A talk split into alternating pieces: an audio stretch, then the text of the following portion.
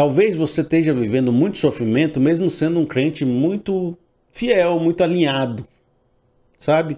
E esteja também sentindo falta dos auxílios de Deus, mesmo sem culpa nesse, nesse processo. Vamos colocar aqui: você não tem culpa nesse processo, certo? Você está sofrendo e você fez tudo certo. E Deus não está vindo com auxílio. Esse é o problema. Você se sente injustiçado, se sente, sabe, machucado pela vida. E o que eu posso dizer para você é que eu fico triste por você estar tá vivendo essa situação. E de que eu não tenho uma palavra mágica aqui que eu diga, sabe, ah, se você fizer isso, isso aí desbloqueia. Se eu fizer isso, sua, sua sorte vai mudar. Porque eu não sei. O sofrimento já foi descrito por Jesus. No mundo tereis aflições.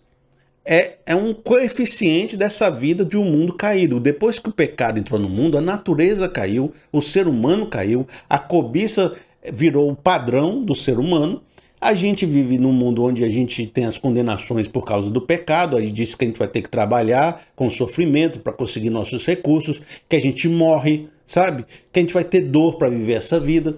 E o mundo tem, está cheio de aflições por meio do pecado que entrou em nós e nós acabamos machucando outras pessoas e formando uma sociedade adoecedora. Então, esse mundo não está pautado na justiça, está pautado na queda pelo pecado. Então, quando a pessoa diz assim, ah, eu vou fazer ali uma regrinha bíblica que vai fazer a prosperidade chegar. Você lê um, um verso de Provérbios e acha que é assim que funciona a vida. Aí você um dia vai descobrir que, na verdade, o que rege a vida é o Eclesiastes. Eu vi gente que corria muito bem e não ganhou a corrida. Eu vi gente que trabalha muito bem e ficou com fome. É um Eclesiastes, é uma decepção. Por quê? Porque não é a justiça que governa o mundo, é a aflição, é o sofrimento, é o mundo caído. E Jesus nos convoca para ser esse agente do reino, como diz lá o Sermão do Monte, né? Bem-aventurados vocês que têm fome e sede de justiça, porque vocês serão parecidos com os profetas do Antigo Testamento e que lutavam por aquilo que é certo. E você sabe que o destino dos profetas do Antigo Testamento não foram muito bom também não, né? Perseguição, pedrado, vai ser igual o Filho de Deus, que foi crucificado. Mas nós que somos agentes da justiça, a gente vem a esse mundo para deixar as coisas mais certas, mais corretas, para que a, a, o recurso chegue para quem tem fome, para que as pessoas possam ser mais amáveis, para que esse ódio possa ser tirado do coração, para que haja perdão. A justiça é uma possibilidade, mas não é uma realidade. Por não ser uma realidade, ela afeta a vida de todos nós e há pessoas que estão sofrendo muito mais que outras e não estão conseguindo perceber esses auxílios de Deus. Agora, também uma resposta de Jesus para isso é de que nem sempre a gente tem que olhar essas recompensas, esses auxílios e essas condenações apenas no período curto de nossa vida. Jesus ele sempre estica esse ensinamento para além do período que nós estamos apenas focando e vivendo. Ele coloca tudo para a eternidade. Então, se às vezes houve grande falta na sua vida hoje, não quer dizer que Deus não está olhando por você, que Deus não lhe ama e que Ele não tem preparado para você uma mesa farta na frente dos seus inimigos, como diz o Salmo 23. Eu queria ler isso com você, está aqui no verso de Lucas 16, no verso 25. Lucas capítulo 16, no verso 25. Mas Abraão respondeu: Filho, lembre-se de que durante a sua vida você recebeu coisas boas, enquanto que Lázaro recebeu coisas más. Agora, porém, ele está sendo consolado aqui e você está em sofrimento.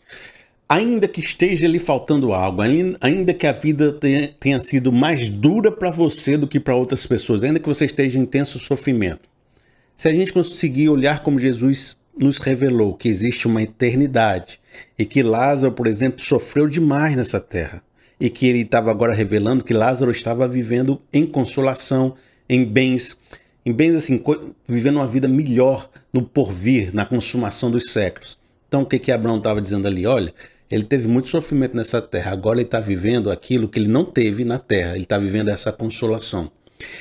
A gente pode entender que haverá um dia onde Deus vai restaurar essa humanidade, vai restaurar esse mundo caído, em que as coisas vão voltar ao seu lugar de justiça.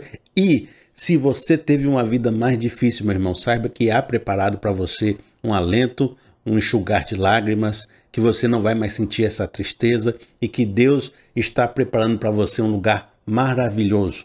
Se console com essa palavra.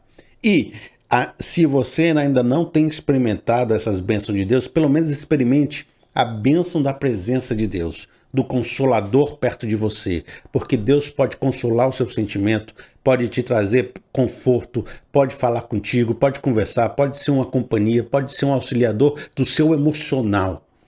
Converse com Deus, porque Deus pode ser o seu presente hoje, pode ser a sua bênção, pode ser o seu consolo. E aí, a partir daí, quem sabe, Deus não consegue trabalhar teu coração, trabalhar a sua vida, e você ouvir palavras dele, de repente você restaura o seu ânimo, restaura seu coração e consegue viver melhor.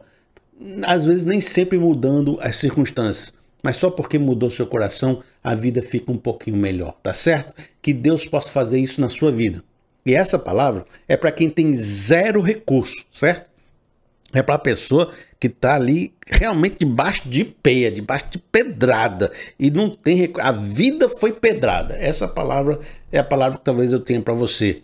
Confia de que há um tempo preparado para os propósitos de Deus, nem que seja na eternidade, que Deus hoje possa ser o seu presente, o seu consolo e o seu auxílio. E eu não consigo falar nenhuma palavra mágica para mudar isso. Faz parte do mundo aflitivo que a gente vive. Zero recurso, essa palavra para você.